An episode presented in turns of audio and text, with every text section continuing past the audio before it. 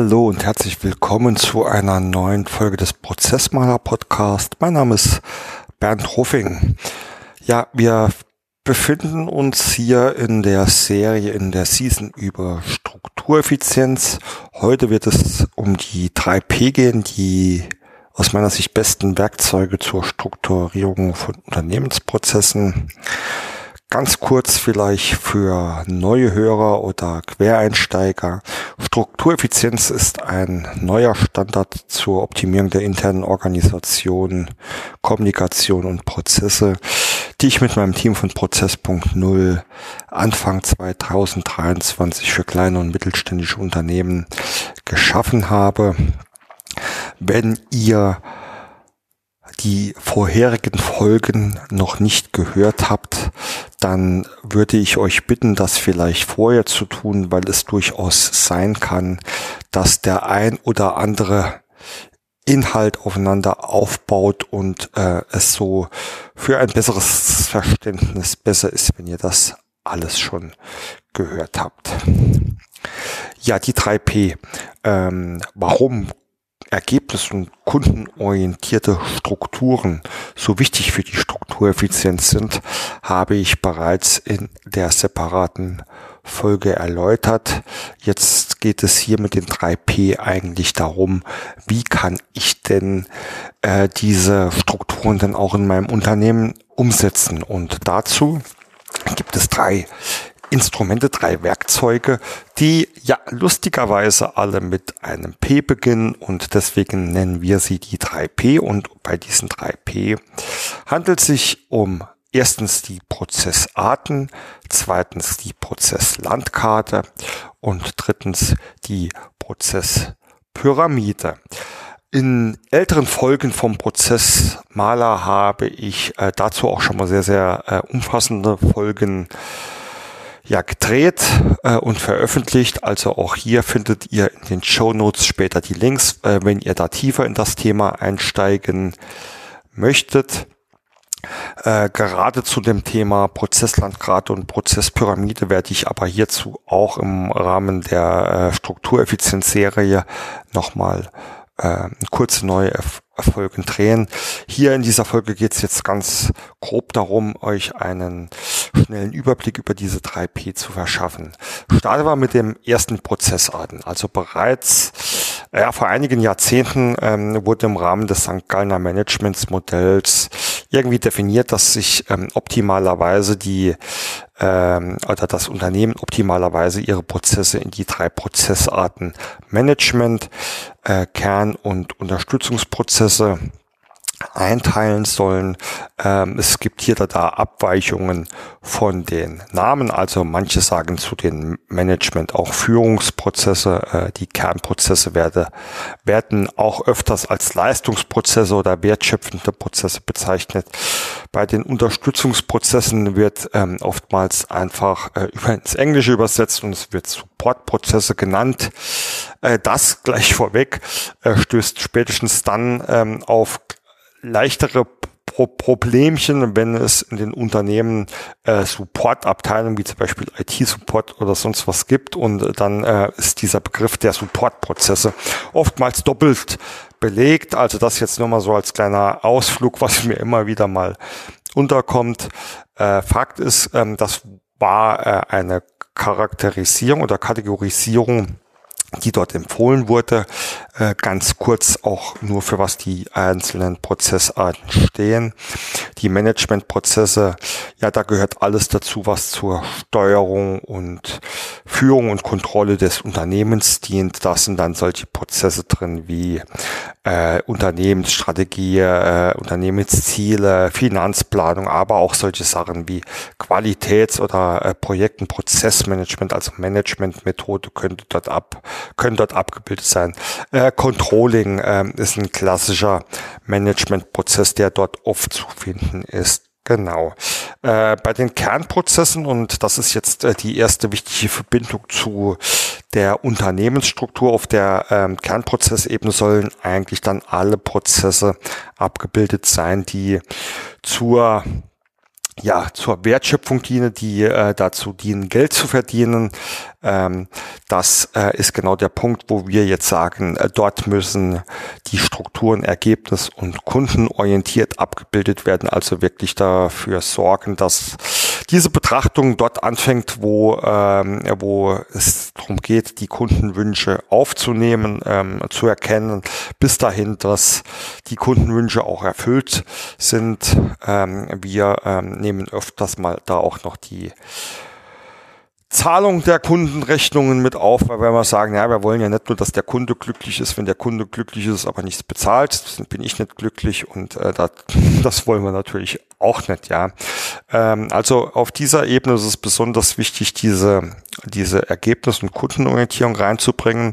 Ist speziell deswegen wichtig, weil vielleicht kennt der ein oder andere noch ähm, ältere Prozess Prozesslandkarten ähm, aus den QM-Bereichen, aus den ISO-zertifizierten Bereichen, äh, bevor es da ähm, ne, die ganzen Revisionen gab, war es da leider oftmals so, dass eine Prozesslandkarte ähm, in den Kernprozessen ähm, rein aus den organisatorischen Einheiten bestand. Also da hat man noch gesagt, okay, man hat einen Vertrieb, man hat ein Marketing, man hat eine Produktion ähm, und eine Logistik vielleicht noch. Ja, das sind unsere, das sind unsere Kernprozesse ähm, und dadurch war eigentlich ja der Sinn und Zweck einer Prozesslandkarte, nämlich dass er auch die Abläufe und das logische Zusammenspiel ähm, und die äh, Zusammenhänge und Wechselwirkung darstellt, äh, ja nicht vorhanden, ja äh, weswegen äh, es auch nachträglich oder ich erlebe die immer noch ähm, dazu führt, dass so eine Prozesslandkarte am Ende des Tages eine Kopie des Organigramms ist und damit keinen keinen Sinn und keinen Zweck hat. Ja,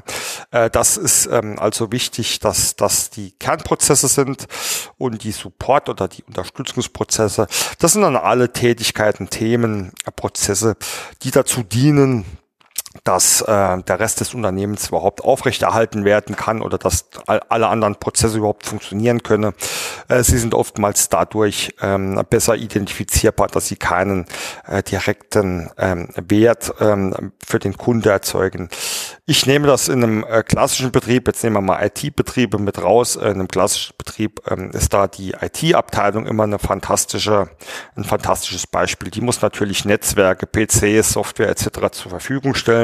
Aber nur weil äh, diese Tools ähm, oder Systeme funktionieren, bezahlt der, der Kunde ja kein Geld. Also ähm, ist das ähm, äh, ein Paradebeispiel dafür, was denn da in die Supportprozesse gehört. Ja, also das erste P sind die Prozessarten. Äh, wir empfehlen auch, äh, diese drei äh, Arten zu nutzen.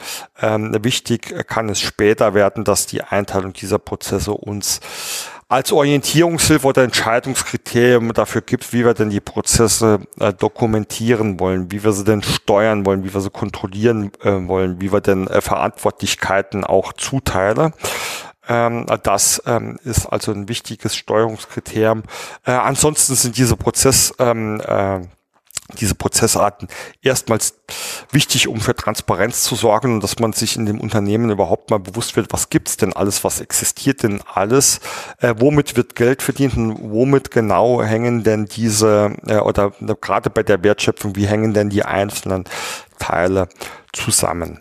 Ähm, diese Prozessarten und ähm, diese kunden- und ähm, ergebnisorientierter Strukturaufbau, die diese Prozesse, die bildet man dann in der Regel in einer Prozesslandkarte, dem zweiten P ab.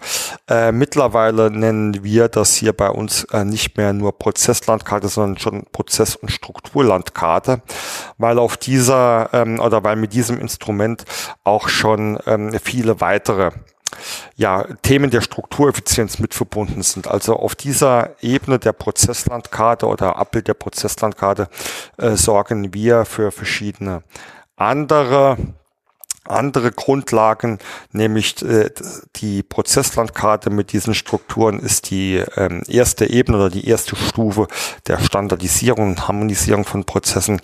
Es ist die Ebene, in dem ich ähm, übergeordnete Prozessverantwortliche ähm, äh, definieren kann. Es ist die Ebene, in dem ich die ähm, wichtigsten Kommunikation, Informations- und Datenflüsse ähm, abbilden oder herauslesen kann. Ich kann äh, damit ähm, mir eine erste Übersicht über den Grad der Automatisierung und Digitalisierung in meinem Unternehmen schaffen. Das sind alles Punkte oder Inhalte, die, ähm, die aus der Prozesslandkarte A herausgelesen oder B noch besser schon gleich mit definiert werden. Und ähm, mehr dazu gibt es dann auch nochmal in der separaten Folge zu der Prozesslandkarte geben und äh, deswegen nennen wir die jetzt auch gern Prozess- und Strukturlandkarte auch äh, ganz bewusst, um sie von den ja handelsüblichen Prozesslandkarten, die ähm, mehr oder weniger äh, lieblos, nenne ich es jetzt mal, äh, dahin äh, gepinselt werden, zu unterscheiden und auch um die Wichtigkeit bewusst zu machen, denn ähm, nach wie vor ist für uns die Prozesslandkarte der absolute Startpunkt für alles, was ich Unternehmen äh, definiere, gestalte oder auch verändere.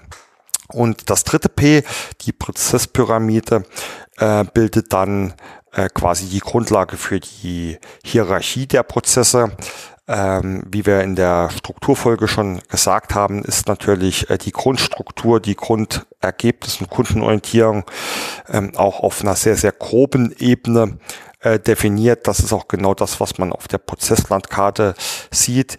Jetzt ist es wichtig, dass ich äh, in meiner Unternehmensstruktur denn sage, wie will ich mich denn jetzt von diesen von diesen groben oder von diesem vielleicht noch abstrakten ähm, Bild da äh, runter bewegen auf die Ebene, wo ich auch ähm, die operativen Prozesse, die wirklichen Schritt für Schritt Aufgaben abfolgen, äh, etc. Äh, skizzieren kann. Und dazu nutzt man das Konzept der Prozesspyramide. Die Prozesspyramide besteht aus mehreren Ebenen und ähm, jede dieser Ebenen sagt mir, was ich denn äh, darauf oder in dieser Ebene abbilden will und gibt mir quasi eine äh, Orientierung, wie ich denn von dem grob bis ins Detail ähm, meine Prozesse strukturieren muss, damit äh, da äh, eine, ein harmonisches und einheitliches System entsteht und nicht früher oder später in äh, irgendeinem Element der Struktureffizienz oder der Unternehmensorganisation dann Äpfel mit den Birnen verglichen werden. Die Prozesspyramide wird dann in der zweiten Stufe ähm, auch dazu genutzt, um genau zu definieren, äh, also wenn ich A, oder erstens meine Prozesshierarchie definiert habe, kann ich in der äh, zweiten Stufe auch definieren, äh, wie ich dann mit Verantwortlichkeiten umgehe und auch, wie ich denn oder in welcher Art, in welcher Form, mit welchen anderen Werkzeugen ich denn die Prozesse auf dieser Ebene dokumentieren will. Und das gibt eine sehr, sehr gute Richtlinie, eine sehr, sehr schönen roten, roten Faden, der mir dann sagt, wie ich das Ganze angehen soll. Das als kurzer Überblick zur Prozesspyramide. Auch hier wird es eine kurze separate Folge geben, in dem ich das Ganze nochmal ein Stückchen ausführe. Äh, nichtsdestotrotz als Fazit gesagt, die 3P, Prozess, Arten, Prozesslandkarte und Prozesspyramide sind, die sind die drei wichtigsten oder aus meiner Erfahrung wichtigsten Instrumente, mit der man äh, ergebnis- und kundenorientierte Strukturen dann auch ähm, in seinem Unternehmen ins äh, Leben ruft, gestaltet. Und ähm, das Schöne dran ist, dass alle drei Werkzeuge äh, tatsächlich sehr, sehr einfach sind und äh, dann auch von jedem verstanden und genutzt werden kann. Soweit zu diesem Thema. Ich bedanke mich für euch. Ich bedanke mich für euch. Nee, ich bedanke mich bei euch fürs Zuhören. Da war der Herr Ruffing mal wieder zu schnell mit seiner saarländischen Sprache. Bedanke euch, bedanke mich fürs Zuhören, ähm, wünsche euch eine schöne und erfolgreiche Zeit, freue mich, wenn ihr beim nächsten Mal wieder reinhört und noch mehr freue ich mich, wenn ihr mir Feedback oder Fragen zusendet, ähm, Kontaktadressen findet ihr sicherlich auf dem Prozessmaler und Prozess.0. Äh, gerne aber auch bei LinkedIn mit mir vernetzen und mir dort schreiben. Dort äh, bin ich auch in letzter Zeit sehr, sehr aktiv und poste äh, immer wieder interessante Erfahrungen und Tipps und Tricks und Impulse zu dem Thema Struktureffizienz und Strukturoptimierung. Also, bis zum nächsten Mal, euer Bernd.